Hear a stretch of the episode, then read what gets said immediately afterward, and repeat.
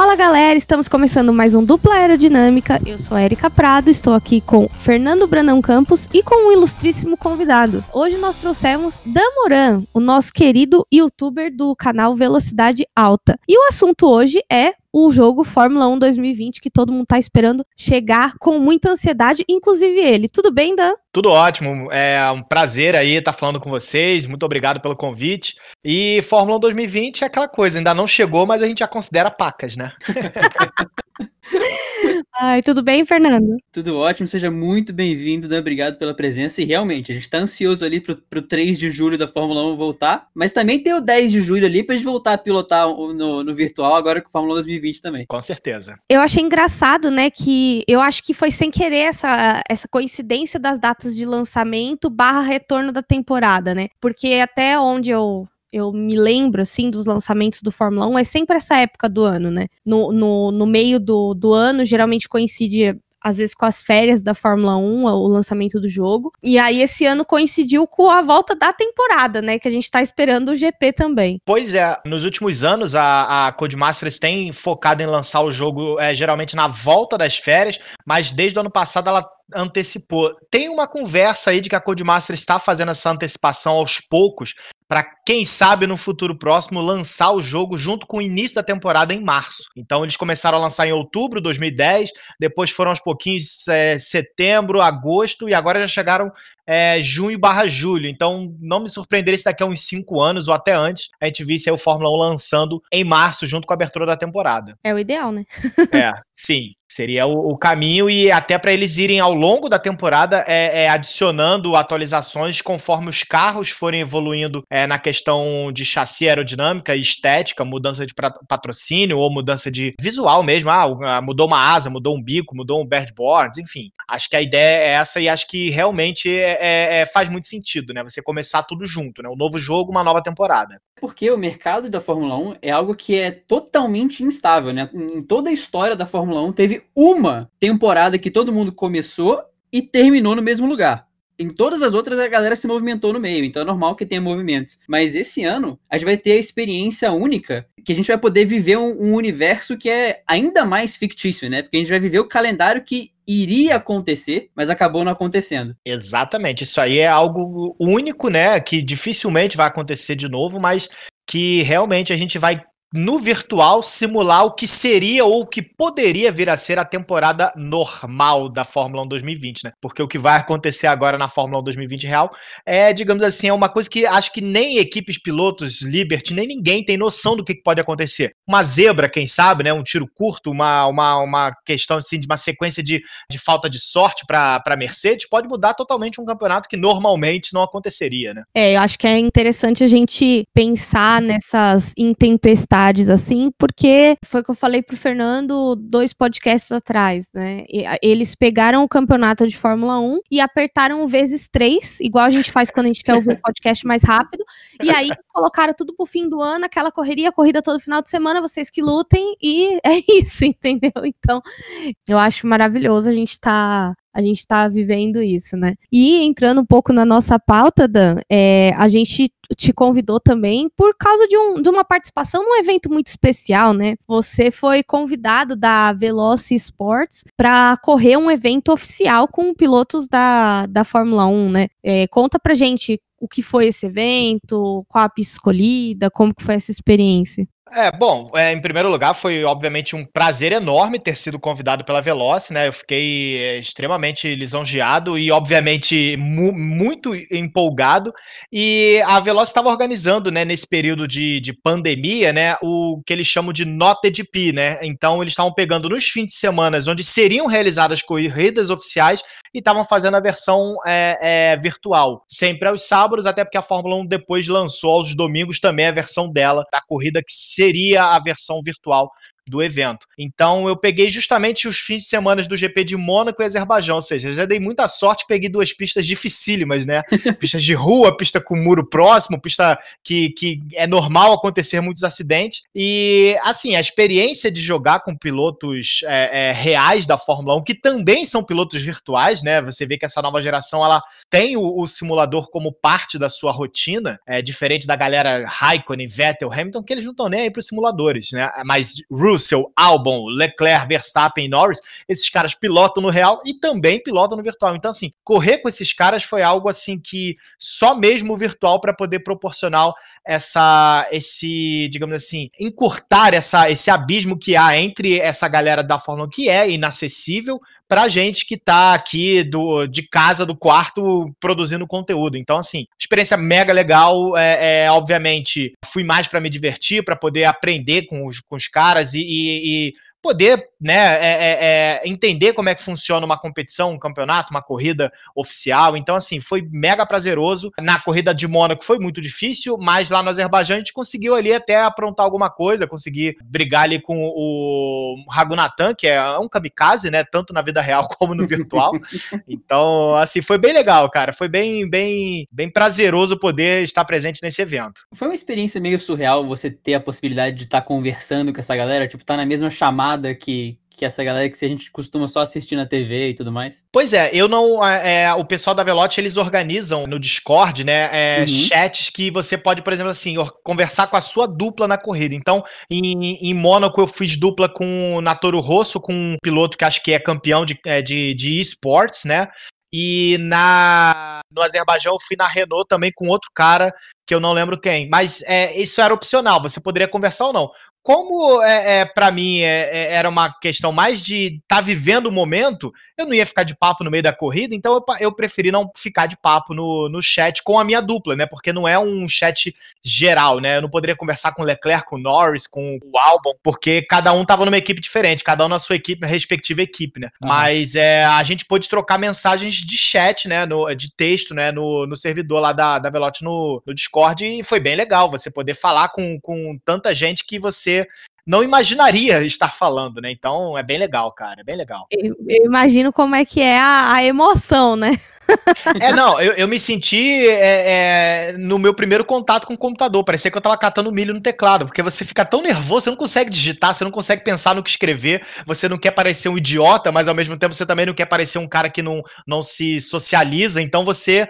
É, é complicado, mas é legal, porque os caras são normais. Assim, os caras, não, os caras falam mais besteira do que, digamos assim, do que ser, sério, né? Um, um papo mais sério. Então os caras estão descontraídos, estão conversando, estão rindo, né? E uma coisa bem legal que todo mundo ali meio que entende que é uma, um, um, um evento, né, mais para diversão. Então, assim, o pessoal quando bate, o pessoal, oh, gente, foi mal aí, ô fulano, desculpa aí, bati você ali, foi mal atrapalhar sua corrida. E o pessoal leva de boa, não tem aquela coisa de, pô, que absurdo, você me, me atrapalhou ali, acabou com a minha corrida. Não, o pessoal, todo mundo se diverte, todo mundo tem um ambiente, assim, bastante é, leve e saudável. Eu gostei muito disso. É interessante você comentar isso, né, de são pessoas normais. Cara, eu nunca pensei que eu ia ter que falar isso em algum âmbito da minha vida, né? Mas assim, outro dia saiu uma polêmica em X grupos de WhatsApp por causa do Lewis Hamilton. E aí eu virei pra pessoa e, e respondi assim na maior certeza do mundo. Falei assim, cara, você tem que entender o seguinte: ser piloto de Fórmula 1, por mais seja o emprego mais legal do mundo, ainda é um emprego. Sim.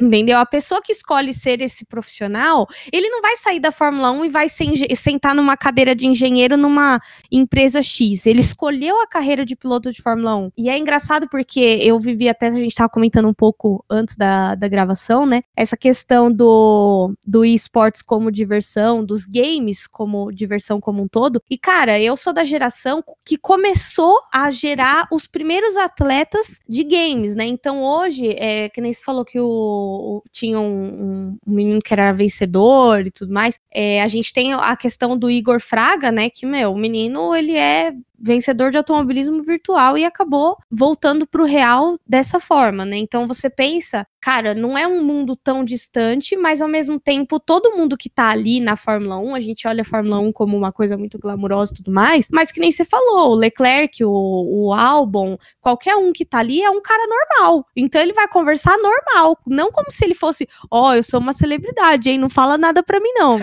ele não, não vai se, se portar assim dentro de um chat, né? Pois é, é é, é, e eles, assim, são amigos desde a infância. Eles, a carreira deles estão tá, tão interligadas, né? Russell, Norris, Leclerc, Albon, eles correram juntos desde pequeno. Então, até você vê na maneira como eles, eles é, é, têm feito nas lives deles nos canais, é, eles, eles são amigos. Eles são, acima de tudo, são amigos, né? Outro dia eu vi o, o Norris e o Leclerc jogando Call of Duty e eles brincando de, de corridinha de Jeep na terra.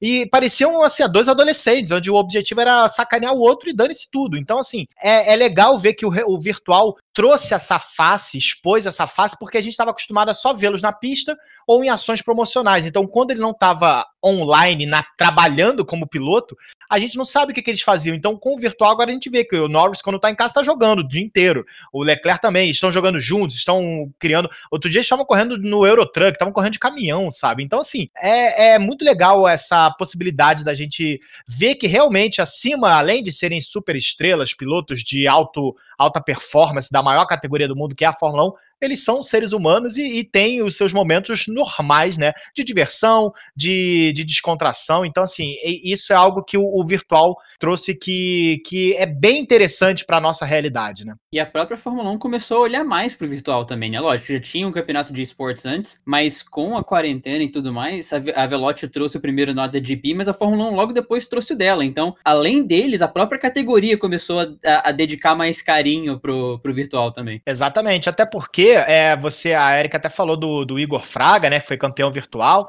O virtual, ele cada vez mais ele tá se desenvolvendo e ele não tá andando, né, na evolução, ele tá galopando. Então, assim, a tendência é que no futuro o virtual seja um diferencial até para você fechar contrato ou para você, digamos assim, acompanhar a evolução de um piloto, porque o Igor Fraga, se não existisse o virtual, provavelmente ele não teria dado é, é segmento na carreira dele real, porque vai chegando num nível financeiro que é cada vez mais impossível. O virtual trouxe ele de volta para o jogo, né? Os títulos virtuais fizeram com que ele tivesse apoio para que ele pudesse seguir no real. Então isso é muito legal, porque a gente vê muitos pilotos muito bons ficando pelo caminho porque não tem apoio financeiro. Então, o virtual ele, ele serve também como essa ponte e essa, esse novo caminho para você chegar no objetivo de, de competir no real. Isso é muito importante, né? Eu acho que hoje a gente caminha para uma sociedade mais virtual, né? Hoje, é, até nos, nos âmbitos normais, né? A gente tem, é, esse ano, foi lançada a carteira de trabalho digital, que é um documento de papel que todo mundo passa de empresa em empresa tendo seus registros e finalmente alguém teve a ideia de colocar isso no âmbito digital. E aí, quando você começa a olhar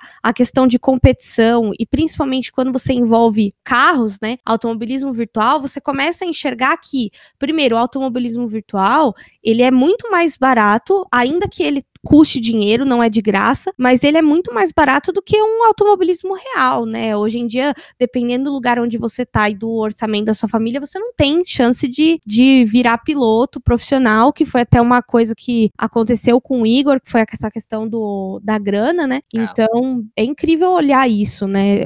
Esse, essa transformação da indústria de formação de pilotos, porque hoje também escolas como a Pilotec aqui de São Paulo usa o simulador para analisar a performance para melhorar a performance do piloto. Então você já vê um crescimento. Claro que existe diferença entre o, o real e o virtual, mas ainda assim você consegue melhorar muita coisa só no virtual sem colocar tanta grana quanto você colocaria num carro, por exemplo, no caso de bater e enfim. E eu fiquei sabendo que você foi usuário de teste do beta do F1 2020. Você chegou a fazer esse teste? Sim, eu tive acesso aí à, versão de desenvolvimento do Fórmula 1 2020. É, a Codemasters me deu essa, esse, esse, privilégio, foi bem legal. E assim, o jogo tá prometendo umas evoluções bem legais, principalmente na questão do ERS, que ele foi implementado é, em 2019 para que você pudesse gerenciar o uso, né, dar mais potência, recuar, economizar, gastar mais para uma volta rápida, para uma ultrapassagem, mas ele ainda assim não era algo muito parecido com a realidade. No 2020 parece que eles afinaram essa questão para que é, ficasse mais próximo daquilo que os pilotos fazem na realidade, né? E me lembrou muito que a gente tinha com o Cares antigamente, né? Quando o Cares entrou, até nos jogos também, a gente tinha ativação pelo botão e depois entrou o, o, o, o ERS, que tinha que mudar o modo. Eu acho que hoje em dia está muito muito mais próximo do que era o Cares pra gente do que era nos últimos jogos com, com o RS. Exatamente, né? Só que a, a diferença é que o RS é algo que você recarrega dentro da volta, o Cares você tinha aqueles 6 segundos numa volta, então, Sim. independente se você gastasse no início, você não poderia andar lento, quanto fosse que você só ia usar quando passasse na linha de chegada, e o RS ele tem mais do que 6 segundos, né? Apesar de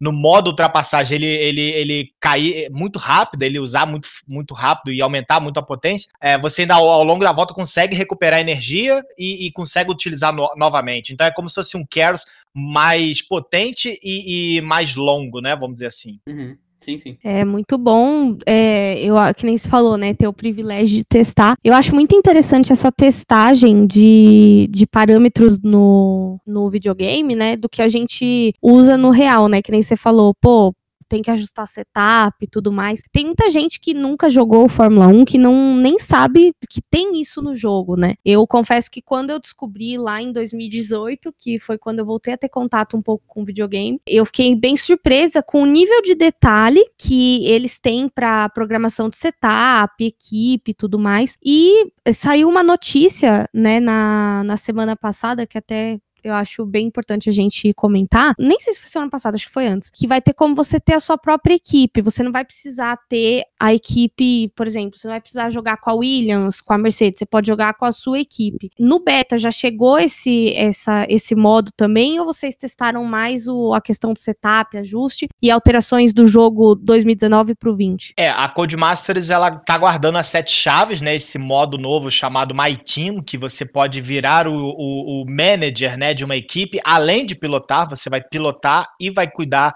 da gestão da equipe com contratos, fornecedor de motor, desenvolvimento de, de fábrica, é, tecnologia. Então, é, é ele está sendo guardado a sete chaves, a gente ainda não teve acesso. O que mais a gente pôde mexer é, e focar seria foram o, o, as novas pistas de Zandvoort e Hanoi, para a gente ter os primeiros contatos, a maneira como os carros estão para 2020, questão de, de, de aparência, o novo modo que a Codemaster está desenvolvendo, que é o modo de auxílio de, de pilotagem, né? Para galera que justamente não tem esse contato com Fórmula 1, tá querendo entrar nesse mundo agora e não entende nada de setup, de pilotagem, de freio, acelerador, troca de marcha. Então a Codemaster desenvolveu um sistema que eles chamam de é um modo de pilotagem mais casual, onde eles inserem uma série de ajudas para que você possa focar em mais virar o volante, entender a sua posição na pista. É, eles dão um auxílio de o DRS pode ser aberto pra, por você, ao invés de você precisar ficar apertando o RS, eles comandam o, a gestão do uso. Tem a questão também do combustível, enfim.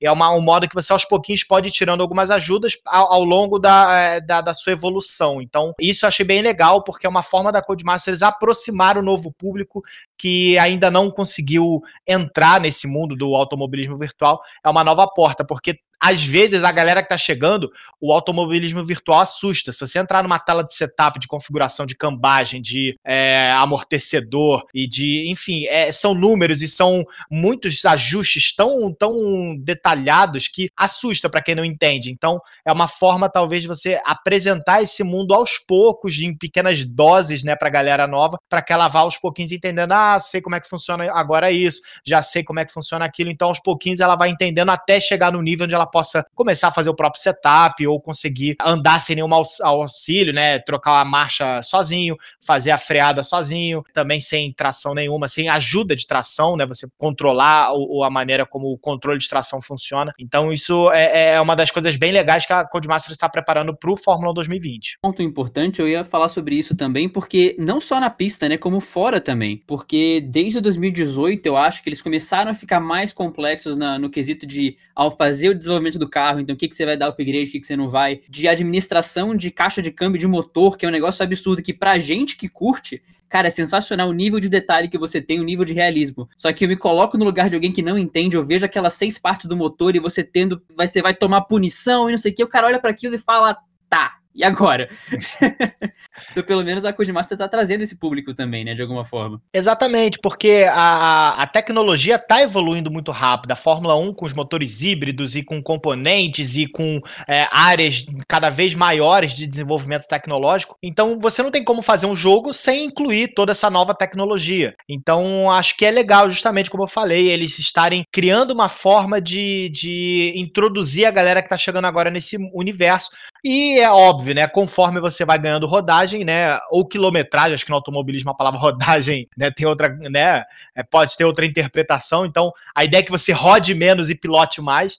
E aos pouquinhos você vai ganhando essa quilometragem, vai evoluindo como um piloto, até o ponto de você chegar a querer participar de uma competição, ou mesmo correr por hobby com os amigos, ou em outras, é, outras é, ligas, né, de campeonatos virtuais também, né? É isso que você falou, é muito importante, é, até é um bom ponto que a gente consegue conectar ainda com um outro assunto, que é o crescimento do público da Fórmula 1, o crescimento do público gamer e principalmente a chegada do pessoal que não, não necessariamente é fã de Fórmula 1 no automobilismo virtual para jogar Fórmula 1. É, é uma coisa que a gente tem visto que tem gente que joga Fórmula 1 e não assiste Fórmula 1 todo fim de semana. Então, é, que nem se falou, é importante ter uma configuração que ajude esse cara a jogar porque até ele pegar a manha dos ajustes e etc, leva um certo tempo, que nem você falou, a quilometragem, né, ele vai ganhando quilometragem experiência com o jogo e jogando melhor. Gente, ninguém chega num, num jogo, é que nem sentar num carro. A primeira vez que você senta num carro e a primeira vez que você senta num jogo,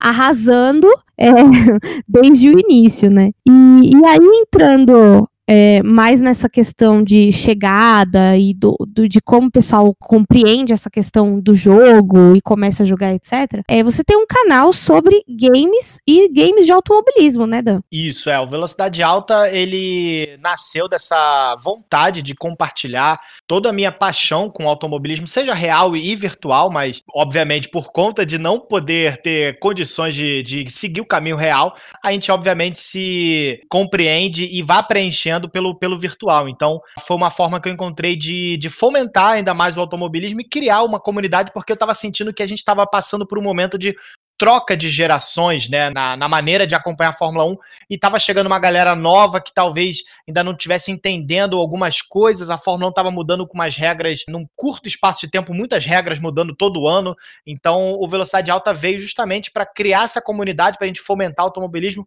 seja real, seja virtual, onde a gente possa principalmente aprender juntos, porque eu aprendo muito com a galera que, é, que acompanha o canal, me dá feedback, comenta, e, e, tento passar um pouco daquilo que eu tenho de experiência, eu vou vivendo, seja no, no virtual ou é, pelo tempo que a gente já acompanha o real também, né? Como foi o crescimento do canal, assim? Imagino que, como é geralmente para todos que criam um canal ou criam alguma plataforma de, de produção de conteúdo, o começo ele é aquela, aquela batalha de você pegar view, pegar clique, pegar play, e aos poucos aquilo vai crescendo. Como é que foi essa experiência para você, para ver o canal crescendo e ver o trabalho sendo recompensado com feedback? Olha, é realmente, o começo é muito complicado porque você entrar na internet sem ser alguém conhecido, né, é muito difícil você se tornar relevante. Então, é um trabalho de longo prazo, você precisa ter comprometimento, porque as pessoas, elas entram no seu canal, veem seus vídeos e elas esperam que você esteja lá produzindo e colocando conteúdo com frequência, com uma agenda, com uma data, com um horário. Então, não existe essa de, ah, gente, desculpa, não deu para gravar, porque depois do almoço eu tirei um cochilo, me atrasei aqui, não deu para fazer. Então, você tem que abrir mão de muita coisa, você tem que estar tá comprometido, porque é aquela coisa, é um trabalho. Criar conteúdo para a internet, às vezes as pessoas têm uma visão distorcida de que ah, o cara trabalha de casa, o cara trabalha de pijama, o cara não, não, não tem esforço. Cara, é muito difícil você criar, você se reinventar, você aprender, porque você é, tem que estudar uma thumbnail interessante, então você precisa aprender sobre design, saber usar um programa de edição de imagem, você precisa aprender edição de vídeo, você precisa aprender a mexer com efeitos, você precisa aprender em redes sociais para você propagar o seu conteúdo, se mostrar para as pessoas, mostrar, oi, oi, já conheceu aqui meu canal? Vem cá ver nosso conteúdo, vem cá ver nossos vídeos, ó, a gente produz conteúdo disso, de aquilo. Então é, é, é muito complicado você administrar tudo isso e muitas das vezes sozinho, porque quando o canal cresce, quando você chega num número, você consegue botar alguém para editar um vídeo para você, alguém para cuidar da rede social para você, alguém para cuidar da sua marca, mas inicialmente é você meio que é o, é, é, é, o que as pessoas chamam de a empresa de um homem só, né? Você precisa se virar e aprender um pouco de tudo, porque não é só simplesmente sentar e gravar, tem editar, tem que aprender a lidar com as redes sociais. Uma coisa muito importante é você estar tá sempre presente para o seu público, então tentar responder sempre os comentários, ou pelo menos a maioria deles, porque o público está lá vendo o seu vídeo. Então, às vezes, eles querem conversar com você, eles querem te dar sugestões, fazerem críticas construtivas, e é interessante que você esteja lá para é, receber e, e, fazer essa conexão com eles. De, oi, pô, beleza, eu vi seu comentário aqui, obrigado, valeu. É isso aí, continue nos acompanhando. Estamos aqui trabalhando para melhorar cada vez mais, porque o público se importa com essa, essa sua atitude de estar lá mostrando que está presente com eles. Então, é claro, Velocidade Alta, ele, por exemplo, nesse momento, ele está tá caminhando para chegar aos 50 mil seguidores no YouTube. É um número mega interessante, mega legal, que dá muita satisfação pessoal, mas eu sei que a gente ainda está longe ainda do nosso potencial. Eu sei que Velocidade Alta pode crescer e atingir números muito maiores. Então, assim, o trabalho eu digo que está apenas no começo. A gente tem muito para crescer e para mostrar e para fazer para a comunidade. É interessante é, ver toda essa história, porque a gente, digamos que eu e o Fernando, a gente sabe bem o que é isso, né? Vulgo dupla aerodinâmica, somos eu e Fernando, Fernando e eu. Eu sou uma, uma parte mais pauta, convidado, chama um, liga para outro, faz o seu quê, foto, aprovação. O Fernando já é mais essa parte de design, thumbnail e principalmente a edição do podcast. Então, assim, sempre que a gente grava, eu tenho que pensar em quanto tempo ele vai levar para editar. E isso também influi na minha rotina, porque eu penso, por exemplo, um podcast de corrida, né, numa corrida que aconteceu no domingo de manhã. Ele tem que ser começar a ser gravado entre 4 e 6 da tarde, para que a gente termine entre 7 e 8 da noite, para que ele consiga editar e saia na segunda-feira para pegar a hype daquela corrida de manhã. Exatamente é essa coisa que nem se falou, contato com o público, foi assim que surgiu os Best Fans, né, que a gente sempre faz aí no final da, da edição, até a de hoje não vai ter porque a gente tá gravando na segunda-feira, é o dia que saiu o podcast, né, e então a gente tem essa, essa é, é, esse compromisso mesmo com quem tá ouvindo, teve tema que foi o pessoal que pediu e a gente atendeu, e, então tudo isso envolve, que nem se falou, pô, 50 mil seguidores é gente pra caramba, né? Então, assim, e, e, e tende a alcançar muito mais por, com o crescimento do, do virtual em, em geral, né? E hoje a gente tem um, muita gente que gosta muito de consumir conteúdo pelo YouTube. É uma coisa que eu não, não tinha hábito, até hoje tenho muita dificuldade, porque eu sou muito Instagram, né? E eu não tenho muita paciência para vídeo, mas eu comecei a, a, a consumir conteúdos importantes para mim pelo YouTube, justamente pela necessidade de ter uma informação maior e, e por ter esse contato com apoiar o canal dos meus amigos e e etc. Então foi isso que eu fui é, vendo. E hoje, meu, você olha as minhas playlists do assistir mais tarde do YouTube, pelo amor de Deus. Começa com um vídeo do, do Velocidade Alta e termina com um vídeo de exercício de meditação e respiração. Tem de tudo um pouco. Então a gente. É, o mercado do, do virtual, do automobilismo virtual, tá muito ligado também ao mercado de internet e YouTube, né? Então a gente, que nem se falou, a gente começa a crescer, começa a terceirizar uma coisa ou, ou outra, né? Tendo mais orçamento e tudo mais, mas é muito, é também muito gratificante ter toda essa essa essa estrutura e poder estar tá oferecendo um conteúdo de qualidade. Eu particularmente não manjo de games, mas assisto o vídeo do Velocidade Alta, por exemplo. então, então acho bem bem interessante que a gente consegue também diversificar os temas, né? E aí falando sobre temas e novidades, até você já comentou um pouquinho da da adição do, do autódromo de Zandvoort e Hanoi do Hanoi é Hanoi é Vietnã, né? Isso. Gente, eu sou ruim de, de geografia, vocês já ouviram na última edição. Não, não começa, não, me ajuda aí.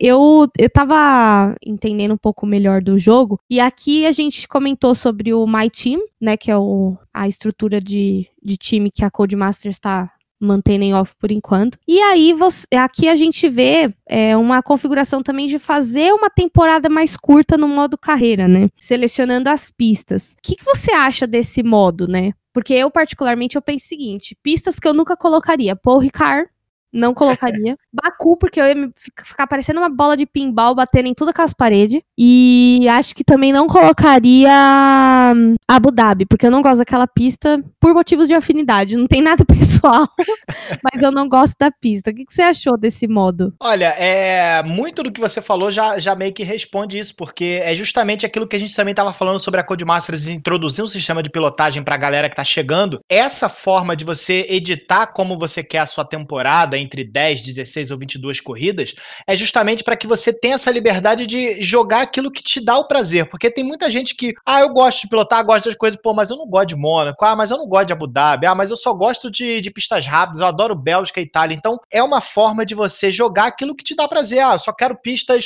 é, é, de alta velocidade. Vai lá e monta sua, o seu calendário com pistas de alta velocidade. Eu gosto de circuitos travados e de rua. Então, você vai lá e monta. Ah, eu sou um piloto hardcore, eu gosto quanto mais corrida, melhor. Então, vai para o campeonato, para o modo carreira com 22 etapas e, e seja feliz. Então, é bem legal, porque você ter essa liberdade é importante. Porque tem aquela coisa, tem gente que gosta de passar quatro, cinco horas pilotando, tem gente gosta de passar só meia hora. Então, para o cara que, que não curte tanto aquela, aquele calendário longo, né, onde você começa na Austrália e depois ainda tem muitas etapas até chegar em Abu Dhabi, é uma forma do cara completar a sua, sua temporada, de, de atingir seus objetivos, brigar por um título, é, disputar, crescer, mudar de equipe. Enfim, acho que é bem importante, bem legal a maneira como a Codemaster está, está trazendo essas novidades para o público que, né, ou não curte passar muito tempo, ou, como eu falei, volto a dizer, tá chegando agora, né? O que me parece é que a Codemaster, ela tá, a Codemaster tá tentando várias formas, e, e, muito bem introduzidas, claro, de manter a pessoa envolvida com o jogo por mais tempo. Porque acontece hoje em dia, como a temporada é longa,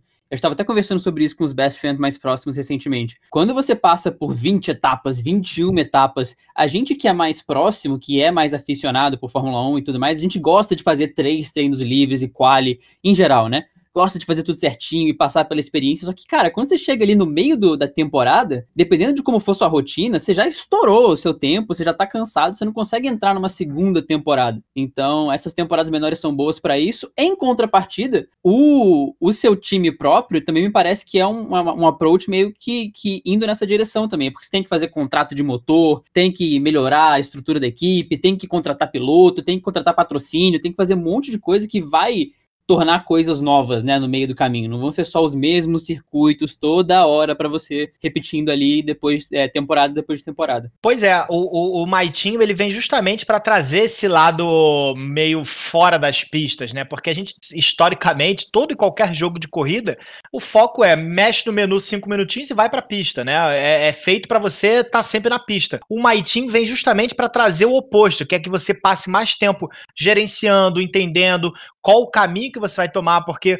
você também no modo My Team, você vai ter que lidar com a imprensa. Então, muito do que você falar com a imprensa, as suas respostas, elas vão influenciar no, na equipe. Então, dependendo se você fizer uma crítica ao setor de aerodinâmica, isso vai desmotivar a galera, isso vai fazer com que a peça demore a ser desenvolvida, ou que eles é, é, estejam menos motivados a trabalhar, e isso vai fazer com que a equipe tenha atrasos, ou, ou isso vá se refletir na pista. Então, o trabalho de gestor é muito complicado, porque você tem que lidar com diversas áreas, você tem que fazer com que as áreas se integrem, você tem que cuidar da parte financeira, principalmente, né? Porque na Fórmula 1 sem dinheiro você não vive, e fora que você ainda vai ter que lidar com a questão de pilotos, né? Porque você vai pilotar mas você vai ter um companheiro de equipe. Então você não vai poder ter. Imagina você agora ter a chance de, de, de sentar com seus pilotos e, e decidir sobre a questão de toques de equipe, né? Porque a gente vê isso acontecendo. Fica, caraca, imagina como é que vai ser a reunião depois da corrida. E você agora vai viver esse lado de prejuízo, você vai sentir no bolso, né? Um toque de corrida que vai acabar com, com a corrida dos pilotos ou vai prejudicar o carro, porque agora você não tá só correndo para você, você tá correndo para a equipe. O outro carro também importa. O outro carro é, é, é, ele precisa chegar no final, de preferência na zona de pontos. Então vai ser bem legal essa questão de você trabalhar todo esse lado do, da gestão e de funcionamento de uma complexa equipe de Fórmula 1. Lawrence e o Lance Stroll, né? Ao mesmo tempo. Basicamente é isso. Exatamente. Você vai brincar de Lawrence e Stroll e Lance Stroll ao mesmo tempo. Exatamente. É a melhor definição. Cara, fica cada vez melhor essa, essa piada do Lawrence com o Lance Stroll. Eu tenho certeza que o Fernando tá esperando a semana inteira para fazer. é, Ai, maravilhoso. Não, e o que você falou, eu achei um negócio muito interessante até que você, você comentou de quem quer jogar mais, quem quer jogar menos, porque, cara, tem gente que consegue ficar o dia inteiro jogando é, um modo carreira, fica dois, três dias jogando mesmo. Eu, por exemplo, sempre fui uma gamer entediada, né? Se começa a ficar muito naquele negócio de, ai, ah, de novo, de novo, de novo, já começa a ficar irritada. Então, eu seria aquela pessoa que tira metade das pistas e finge que nada aconteceu, entendeu? Vamos fazer o um campeonato aí de 10 corridas e é nóis. então... Não, você, você vai gostar do modo My Team porque vai ficar aquela coisa assim, o pessoal, vamos, embora, Érica, vamos pra pista. Você, não, calma aí, vamos estudar aqui essa área de desenvolvimento aqui, vamos ver a curva aqui. Deixa eu analisar esses números aqui da última etapa. Calma aí, calma aí. A gente, a gente corre daqui a pouco. Porque justamente vai criar esse outro lado, né? A galera que quer correr e a galera que quer fazer com que a equipe, né, é, é, é extrai o máximo, exatamente, né? Isso vai ser bem legal. Gente, vou ter que comprar um videogame. É a minha chance de ser a Claire Williams, gente. É o mais perto que eu, que eu pude chegar até o momento de ser a Claire Williams, é o Fórmula 1 É a sua chance, cara. É a minha chance. E meu lado publicitário viu os, pa os patrocinadores e falou: Meu Deus, eu posso escolher os patrocinadores. pois é, é, é, é, questão de contrato, né? Ó, eu, eu, é, é, termos de contrato, né? Isso vai ser bem interessante, porque se você se comprometer com o patrocinador, ó, me dá mais dinheiro que eu vou te entregar esse resultado, essa exposição, e você não entregar, aí você vai ter uma reunião não muito boa, né? Então é, é, algo bem. Eu tô muito ansioso, eu tô muito animado e empolgado com essa nova realidade de você gerenciar todo esse mundo, esse universo da Fórmula 1. Né? Eu imagino. É, na verdade, assim, o jogo Fórmula 1, desde 2016, pelo menos, eu vejo muito empolgante, mas eu sempre fui adiando essa história da compra do videogame, sabe? Mas eu acho que 2020 chegou um ano de renovação e chegou o ano de eu comprar o bendito do videogame pra jogar. Pois é. Você, você adiou o quanto pôde, mas não, tem, não teve como fugir, não. né? Não vai ter como fugir, né? E que vem as madrugadas acordadas, que eu já tô passando as madrugadas assistindo série, agora vai ser assistindo série e jogando. Olha que maravilha, né? Não, é, você vai poder fazer aquecimento para as etapas reais, né? Tipo assim, a corrida do Japão, 3 horas da manhã. Pô, você meia-noite começa uma corridinha lá, acabou, vai assistir a corrida, pá, dormir pra quê, né? Cara, mas eu era uma gamer tão no sense que, tipo, eu perdi a noção da hora, porque eu jogava no full screen. E aí você não vê a hora, né, meu querido? É bem a minha cara chegar às 6 horas da manhã, gente, acabou a corrida? Tipo, como se nada tivesse acontecido, entendeu? Eu tenho esse, esse probleminha aí, né? Tanto que é, eu lembro que eu, eu tava, há um tempo atrás, eu tava resgatando umas coisas antigas da, da faculdade, e, cara, eu lembro que eu, eu tomei essa consciência no, no primeiro ano, porque eu falei, cara, eu vou tomar pau na faculdade se eu continuar jogando desse jeito. O que eu fazia? Eu trabalhava de, ma de manhã, né, durante o dia, normal, das 8 às 6, ia pra faculdade, chegava da faculdade, ah, vou jogar um pouquinho. Quando eu via 3 horas da manhã, eu tinha 3 horas de sono. E emagreci, me fico, parecia que eu tava fumando pedra. Tanto, sério, juro pra você, porque eu, eu não dormia, não comia direito, porque daí no almoço, em vez de eu, de eu comer, eu dormia, né, no horário de almoço. Então, você vai, vai virando uma, uma bala de neve aí, gente. Cuidado com esses vícios aí, que isso aí é perigoso. Aquelas últimas palavras famosas, né? Acho que dá, vou só jogar um pouquinho, acho que dá para tirar um cochilo. É, não, não dá. Você vai virado e vida que segue é, voltando à nossa pauta aqui do jogo, né?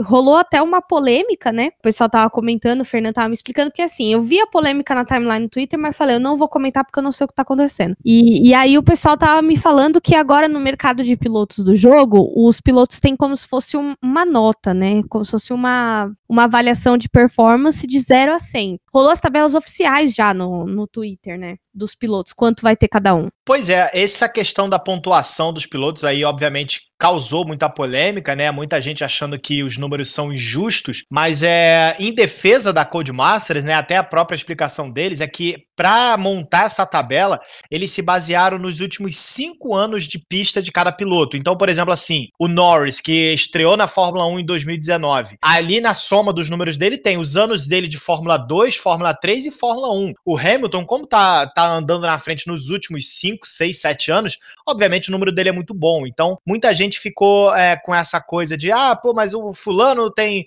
por exemplo, o Leclerc tem o, o, a pontuação final dele é 86 e a do Vettel 89. Tem muita gente gente que não concorda. Mas se você vê nos últimos anos do Vettel na Fórmula 1 e os últimos anos do Leclerc é, é, nas categorias de base, não se comparam. Então, é, além de toda essa, essa questão, a própria Codemasters disse que esses números serão atualizados conforme os pilotos forem desempenhando ao longo da temporada da, de 2020. Então, o, os números que começaram, que vão vir na, na, no lançamento do jogo, não serão os números finais, esses números vão mudar. Então, o Latifi, que é o último da lista, ele pode crescer se ele tiver uma boa temporada com a Williams, o que é bem difícil de acreditar, tendo em vista o carro da Williams.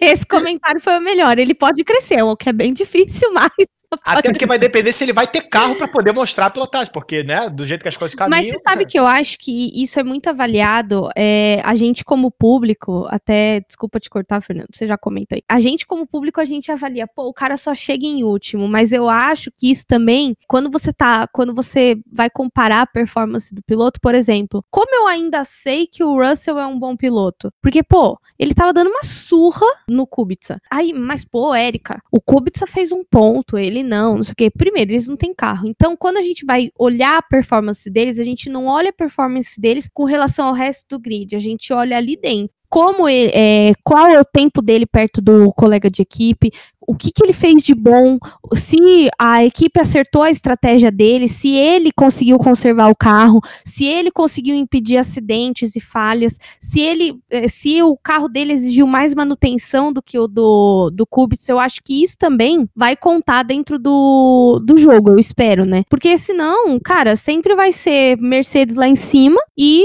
os, o resto lá embaixo. Então, eu acho que eles vão colocar uns parâmetros aí diferenciados, claro. A pontuação, o lugar que ficou, ultrapassagem, tudo isso vai contar, óbvio, mas eu acho que vai ter um ou outro pontinho ali por análise de, de performance e conservação do carro ali, com relação, pelo menos, ao companheiro de equipe, né? Que é uma coisa que a gente sempre faz e sempre dá uma treta da hora no final do ano no Twitter. Todo ano isso acontece. Chega no final do ano, começa o fulano X vitória, se cansa o quê? Ah, meu filho, a fanbase vai à loucura, né? Sim, e a polêmica veio também porque é o primeiro ano disso, né? Esse, esse tipo de avaliação é algo que a gente vê há muito tempo em jogos de futebol, de basquete, de futebol americano, enfim. Todo jogador tem a sua nota. Então a Codemasters ela tentou entrar nesse mundo agora, lembrando que ela, ela decidiu ali quatro parâmetros que ela avaliou, avaliou os pilotos, vão de experiência até atenção, vamos lá, awareness, velocidade e a própria pilotagem em si. Então ela tenta avaliar dentro desses quatro parâmetros, muitas notas baixas de, de Latifi, de Russell, vêm da experiência, que esses caras não têm experiência, né? Então, isso, isso influencia. Mas é legal para você ter um parâmetro não só para avaliar eles, a progressão deles, tudo mais, como também a galera que vem da Fórmula 2 e os pilotos fictícios que são gerados, né? Até porque você tem que contratar piloto para sua equipe também, se você tá lá como, como chefe de equipe, como Lawrence Stroll, né? Exatamente, né? Hoje em dia a gente vê no pessoal que joga jogos de futebol, né? É, é a, a, galera fica esperando a edição nova do jogo para ver as notas, os novos, os novos números de cada jogador. Então, assim, pode ter certeza que apesar da polêmica, todo mundo vai ficar esperando ano que vem ver os números do, do, do ano que vem, né? Dos pilotos, porque é, é aquela coisa, eles vão mudar, eles não são definitivos. Então, o, o Latifi vai ter aí para 2021 um ano de base na Fórmula 1. Então, vamos ver o que, que ele vai conseguir produzir nessa temporada. O Sainz, na próxima temporada, vai para Ferrari. Então, vamos ver. A tendência é que dê um salto aí na, na, na, questão do desempenho dele. Ele começa a chegar mais na frente. Isso, claro, desde que ele entregue na pista aquilo que é esperado de um piloto da, de uma equipe grande mas isso tudo muda. O Ocon, por ter passado um ano fora da, da Fórmula 1, isso, isso prejudicou muito ele, né? Porque teve um ano a menos para poder mostrar trabalho. Assim como o Ricardo, que estava na Red Bull, de repente foi para a Renault e teve um ano horrível. Então isso tudo derruba o piloto. Agora, se ele tiver um ano melhor na, na Renault, isso pode ajudar a voltar ele de novo lá para as primeiras posições. E dependendo do que ele fizer na McLaren em 2021, isso também pode é, ajudar no longo prazo, né? Cara, nem me fala de Ricardo, que você já me deixou um pouco depressiva aqui nesse momento. Rolou um, um momento aqui é, nostálgico. Saudade de Ricardo na Red Bull, embora como fã do piloto, eu sabia que o negócio não estava legal, mas essa questão de performance muda muito, né? É interessante essa, essa questão das notas, e é o que você falou. Ano que vem vão tá aí as tretas do mesmo jeito, só que antes era uma treta que era meio que assim: o pessoal dos canais independentes fazia o comparativo e botava na internet, ou às vezes a própria Fórmula 1 fazia. Embora faz anos que eu não vejo a Fórmula 1 soltar esse negócio. Acho que eles viram que dá muita treta e falam: deixa quieto, deixa quieto, não vou colocar mais, né?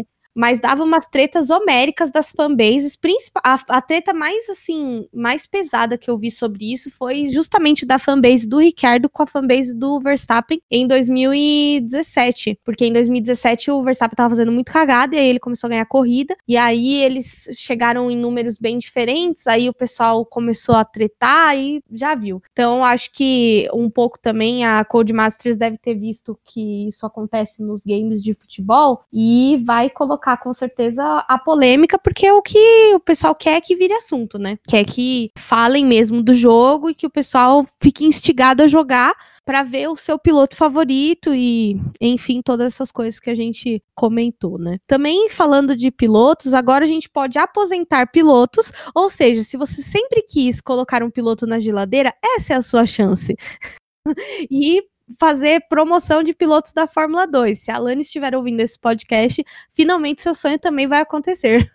pois é, é interessante porque justamente a gente às vezes fica esperando, na realidade, um piloto da Fórmula 2 entrar na Fórmula 1 e muitas das vezes ele não entra por estar por tá naquele ano onde a dança das cadeiras ficou travada. Então a gente vê pilotos como, por exemplo, o, o Nick De Vries foi o último campeão da Fórmula 2 e ele já, já migrou para a Fórmula E porque na Fórmula 1 já não tinha vaga na naquele momento. Então, é interessante essa questão de você poder trazer agora para o virtual pilotos da Fórmula 2 para a Fórmula 1, você vê como é que seria, você criar uma, uma, um universo paralelo de ver esse piloto na Fórmula 1. Às vezes ele pode justamente entregar até mais do que um piloto da, do atual grid, e também você aposentar pilotos né, que, que já estão aí é, com uma carreira já na, na parte final, né? Como, por exemplo, você pega um Raikkonen. Muito se fala sobre Sebastian Vettel no momento, né? Ainda mais que ele vai sair da Ferrari, então para onde vai o Vettel, ou se ele vai para algum lugar. Então, no virtual, você pode talvez aí fazer essa renovação do grid, né?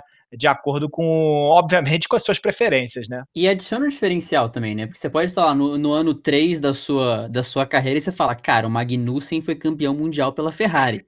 Você vê umas coisas bizarras assim, e, isso te, te mantém lá também, né? Porque você quer ver o que vai acontecer com o Magnussen na Ferrari, com o Grosjean na Red Bull, coisas que você nunca veria na vida real, mas agora você pode ver, pelo menos tem mercado de pilotos, que foi algo que demorou muito para entrar, lógico, tem mil trâmites legais, mas quando entrou fez muita diferença também. Eu acho que o primeiro a ser aposentado vai ser o Grosjean, coitado.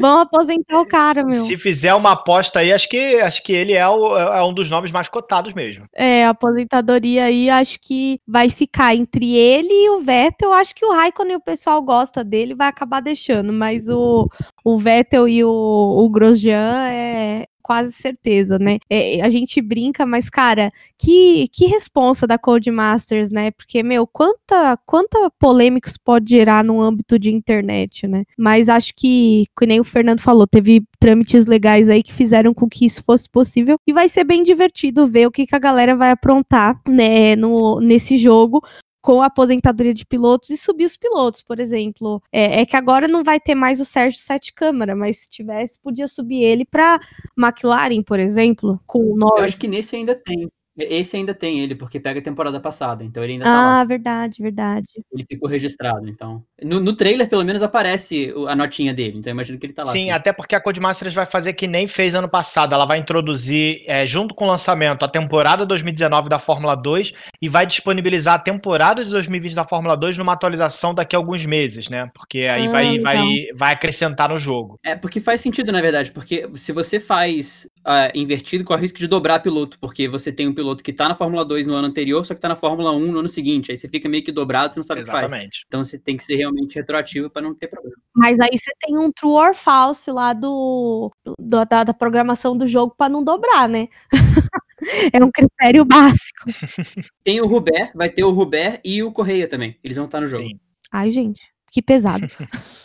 Era uma homenagem, era pra ser um negócio legal. Você pode fazer a carreira do Roberto se você quiser levar ele pra Fórmula 1, ser campeão mundial, enfim. É, isso vai ser, vai ser legal. Olha, eu querendo influenciar as pessoas a, a tomar decisão no jogo, viu, gente? Deus tá vendo, mas tudo bem.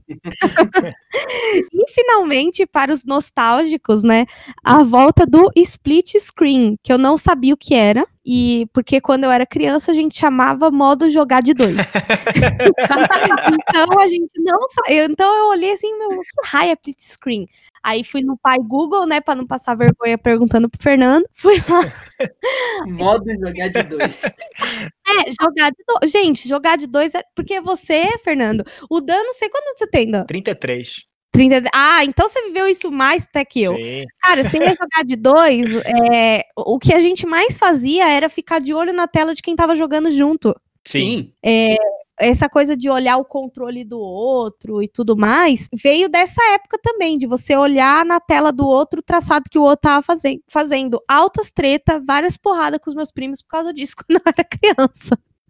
Então, assim, ai, você vai, vai bater em mim, não sei o quê. Aí a gente via se era de propósito ou se não era. Então, assim, é, a volta do split screen eu achei bem interessante. Até porque Será que ainda tem alguém que joga de dois, entre aspas, é, em casa? Não sei nem como funciona isso hoje em dia. É, é, é, interessante porque, justamente com, com o avanço da tecnologia e as pessoas jogando online, cada um no seu canto, é, isso foi se perdendo né, ao longo do tempo, essa questão de você estar junto com alguém no mesmo ambiente jogando o mesmo jogo. Então, as pessoas geralmente estão cada uma no, no, nas suas casas e jogando através da internet. Então, essa volta do split screen é legal porque traz essa nostalgia, essa questão de você chamar os amigos e confraternizar, porque é, vai virar justamente isso, ó. Hoje é o dia, a gente vai fazer corridas aqui, campeonatinhos, é, é playoffs, e no final do dia a gente faz um churrasco e, e confraterniza, então isso é bem legal. Fora que também vai trazer uma velha máxima de. Você lembrou muito bem do Vamos Jogar de Dois. E uma velha máxima que tinha nesses jogos, quando você dividia a tela com a pessoa, que era o, o player 2 não mexe no menu, né? A gente sabe que o primeiro player é ele que configura tudo, o segundo player ele só joga. Então, isso vai, vai trazer de volta, porque as pessoas vão, vão querer mexer, isso vai, vai ser bem divertido. É, aqui no meu caso, a, a, minha esposa vai jogar comigo o split screen, porque a gente tá, já tá combinando de trazer até no canal um, um modo onde a gente é, é, faça, né, eu e ela correndo, pra gente se divertir, para poder brincar, até para ver como é que a gente se sai nessa corrida, um olhando pra tela do outro, um tentando passar o outro, um tentando é, rodar o outro, enfim, vai ser bem legal. Acho que é um, é uma, é um gol de placa da Codemasters trazer o split screen de volta à tona. Não, o split screen eu me confundia de uma forma inacreditável, porque era muita informação, ficava olhando para cima e pra baixo, uma hora tava, enfim, eu, eu, me perdi. Inclusive, abraço pro André que tá ouvindo aí, um amigaço meu, a gente jogou muito de split screen. É, é dos mesmos criadores de jogar é, jogo de futebol e esconder o controle para bater pênalti. Também rolava isso. Exatamente. Não existe confiança. Eu vi um meme sobre isso, que os dois estão um de costa pro outro. É. Nesse momento não existe confiança. Não existe. Agora, Dan, você me lembrou de uma parada agora, eu, eu, acho que você vai lembrar. Eu não sei se era Fórmula 1 2013, 2000, acho que era 2013. Saudades do modo carreira co-op. Você fazia o modo carreira com outra pessoa na sua equipe. Cara, isso é sensacional, é. Eu sinto muita falta, porque isso é bem legal, você justamente tá, é, tá com alguém na, na, na, mesma equipe, vocês trabalhando juntos para para trazer, ou não, né, também, né, cada um defendendo o seu, e aí é aquela coisa, aí é se cada um tá defendendo o seu, a gente sabe que, que vai acabar vai acabar na internet como treta, então assim... Singapura Gate mandou um abraço para vocês, viu, que com pois certeza é. isso. Daí influenciou no, no tirar esse modo do jogo, cara, porque pode, vocês podem combinar assim, ó, eu bato em todo mundo, você passa, então... Pois é, mas quem sabe, né, quem sabe não, não aparece por aí, né, esse, esse modo co-op, não, não, é, é, o split screen é mais pra gente, digamos assim, como a própria Codemasters fala, é mais, é mais para integração, de você confraternizar, estar com as pessoas reunidas. O co-op era mais uma coisa assim, você no online, uma coisa mais mas entre aspas mais séria, né? Enfim, acho que tem tem tem para todo mundo, né? É, eu acho bem bem interessante essa essa questão do split screen de enfim, poder jogar de dois. Porque isso foi uma coisa que também foi morrendo com, com relação ao tempo, né? Essa coisa de, com o online, eu acho que meio que passou essa coisa do, ai, vem aqui em casa jogar videogame, né? Porque eu lembro que quando eu jogava, a época que eu joguei mais videogame, eu joguei muito é, Harry Potter, joguei muito Fórmula 1 também, mas eu jogava muito com meus primos. Aí um ia na casa do outro para jogar junto. E hoje a gente não tem essa necessidade, porque hoje a gente tem o, o online que pode jogar cada um da sua casa, né? Então acho que é legal para quem viveu bastante os anos 90 os anos 2000, é uma coisa que vai dar aquele gostinho de nostalgia, que nem você falou, jogar com a sua esposa e tudo mais. Acho que vai ser. Eu achei uma sacada legal essa essa volta nesse momento, né? E falando de lembranças, anos 90, anos 2000, é, essa edição vai ter quatro carros, carros, peraí, vai ter quatro carros clássicos, três tigres, é, três tigres com três pratos de trigo. é uma edição especial que vai ter quatro carros clássicos do Schumacher, né? Até eu não, eu lembro que foi o 2017 que trouxe os carros antigos também, não foi? Sim, eles voltaram no 2017. Então, e aí agora eles colocaram esses carros, é, esses quatro carros aí do, do Schumacher, é uma Benetton, né, uma Ferrari é uma Jordan, duas, duas Benettons e a Ferrari. Jordan 91, Benetton 9495 e Ferrari 2000, 2000, eu acho.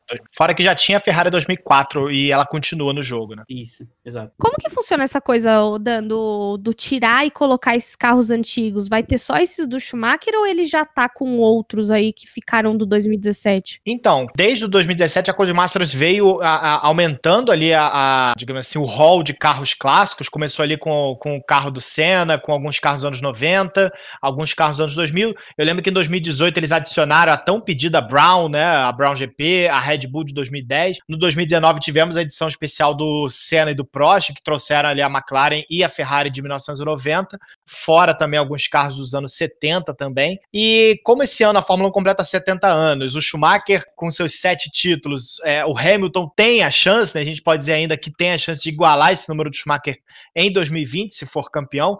Então a Codemasters resolveu homenagear o Schumacher, trazer aí quatro carros emblemáticos. A Jordan, que foi o carro da estreia dele, literalmente o carro da estreia, porque na corrida seguinte ele já estava na Benetton. O carro dos dois primeiros títulos, a Benetton de 94 e 95, e a Ferrari do primeiro, digamos assim, da, do primeiro título do Schumacher com a Ferrari, né? Aquele carro que é, tirou a Ferrari do jejum de 21 anos sem título. Então, é, esses carros se adicionam a uma lista, se eu não me engano, de 16 carros que já estão no jogo. A McLaren de 88, a McLaren McLaren de 90, Ferrari de 90, McLaren de 91, Williams de 92, temos a Williams de 96, a McLaren de 98, Ferrari 2004, a Williams 2003, Renault de 2006, Ferrari de 2007, McLaren de 2008, a Brown de 2009, Red Bull, Ferrari e McLaren de 2010. Então se juntam a esses carros para que você possa, além de tudo isso que o Fórmula 1 2020 vai trazer, você ainda possa ter esse momento de nostalgia, reviver os carros clássicos, jogar com carros que, que marcaram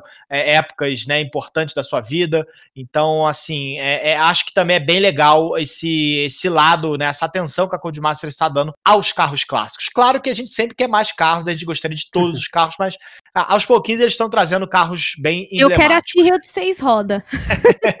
pois é, a Copersuca, enfim, todo mundo, né? Hoje deu uma baita de uma polêmica esse negócio da Tyrrell de seis rodas no meu, no meu Twitter, e agora eu lembrei disso, falei, pô, os caras podiam colocar, né, uma Tyrrell de seis rodas, ia ser sensacional. Ia ser ótimo. Imagina, né? O carro, do, o carro com aquele ventilador atrás, tem muita coisa aí que pode entrar de, de bizarro. Mas Cara, é muito legal porque isso, eles integram isso muito bem no, no modo carreira também. Porque lá atrás, em 2013, eu acho, teve carro clássico, teve pista clássica, mas era um Sim. modo separado, né? Agora, quando você tá no meio do modo carreira, eu já passei por isso várias vezes. Você, tá, você termina de fazer o que você tá fazendo, você fala, tá, amanhã eu continuo. Aí aparece lá, evento de carro clássico. Você fala, hum, vou Opa. fazer um eventinho. É.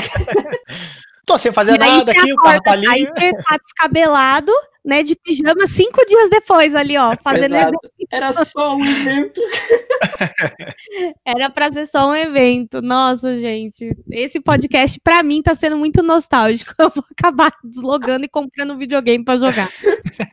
gente, que maravilhoso. E a gente teve, é, eu acho bem interessante essa coisa do, do, dos carros clássicos. Eu, eu acho que se eu fosse da Codemasters, eu ia falar, pessoal, abre uma uma janelinha em algum lugar do site pra, de vocês pra gente votar que carros a gente queria. Eu ia pedir a Tyrrell de seis rodas, cara, porque eu queria testar aquele carro para ver como que funciona aquilo. Eu, eu não consigo entender de onde, qual foi a obra da engenharia que pensaram, pô, vou colocar um eixo a mais aí com duas rodas a mais, o que, que pode acontecer de errado, né?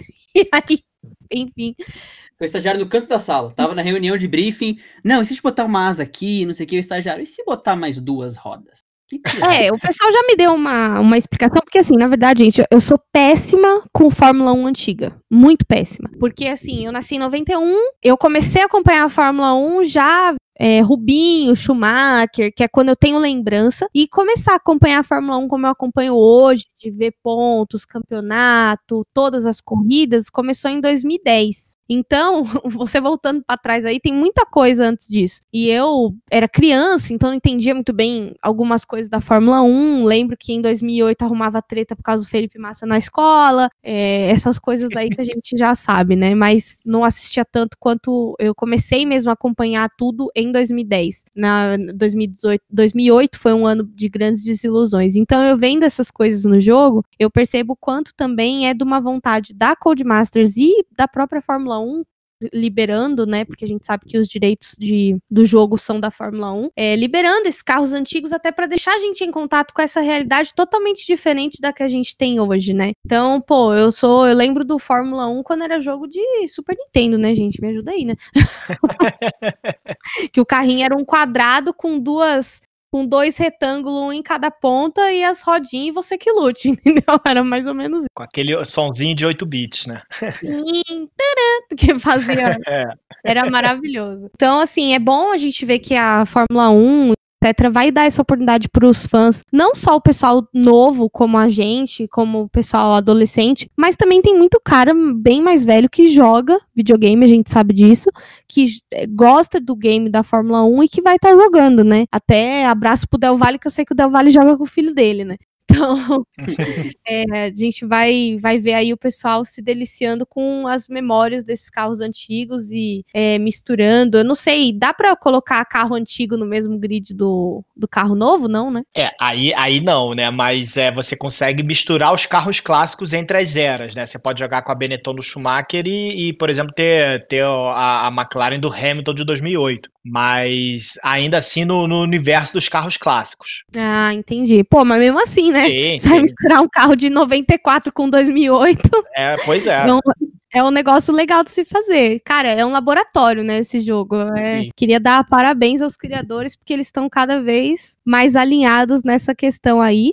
E para quem não não sabe, né, o, o jogo da Fórmula 1 a gente já mencionou aqui, vai ser lançado em 10 de junho, ou se, de julho, né? Ou seja, tá chegando, falta duas semanas. A empolgação que não, dá, não está sendo contida mais com esse 10 de julho chegando. Nossa, não. pois é, lembrando que quem adquirir a versão, a edição deluxe do Michael Schumacher, é, vai ter acesso do, ao jogo três dias antes do dia 10. Então, assim, é, é um incentivo a mais a você aí buscar a edição do Schumacher, ter de cara o acesso aos carros dele e jogar o jogo três dias antes do resto do mundo, né? Eu queria deixar uma nota aqui. No episódio passado a gente falou de constrangimentos sobre constrangimentos geográficos e gastronômicos. A quantidade de anos da minha vida que eu falei deluxe ao invés de deluxe não tá escrito.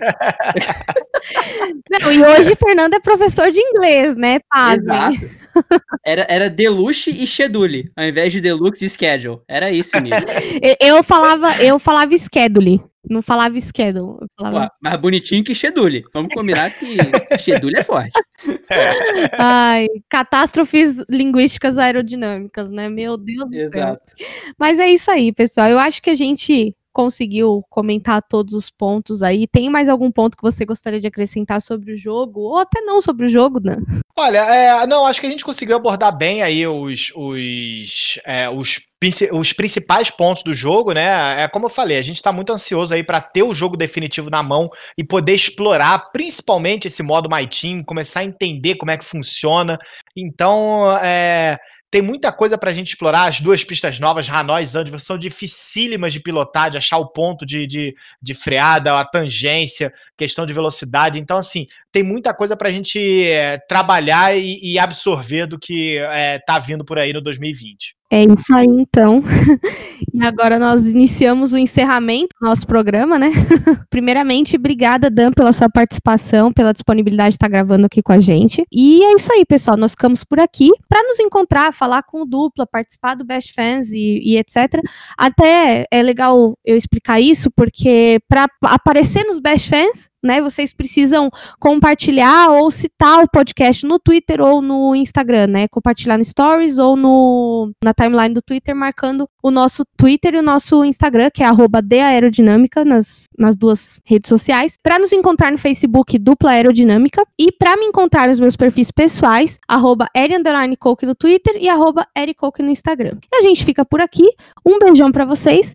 E agora, Dan, o microfone é seu para você divulgar o seu canal, se despedir da galera e tudo mais. Em primeiro lugar, mais uma vez, eu agradeço demais o convite. É, fico feliz de finalmente poder trocar uma ideia com, o Fernandão também. A Érica, eu já tive o prazer de conhecer ela no passado, as duas vezes que eu fui em São Paulo, lá em Interlagos e na Granja Viana. Então é um prazer enorme estar falando com vocês. Acho sensacional o, o trabalho de vocês aí com o Dupla Aerodinâmica. E para quem aí quiser conhecer o Velocidade Alta, é só procurar aí é, por Velocidade Alta no YouTube, na Twitch, é, no Facebook, no Instagram e no, no Twitter é que você precisa botar velocidade alta, porque é uma contraçãozinha, porque não tinha mais velocidade alta disponível. Mas enfim, entra lá, procura a gente que a gente está aí disponível para trocar uma ideia com todo mundo amante do automobilismo, virtual ou real encontrar nas redes sociais, arroba Campos no Twitter e no Instagram. Mais uma vez, muito obrigado pela presença. Dan, falta pouco aí pra gente passar raiva no Fórmula 1 2020 de novo.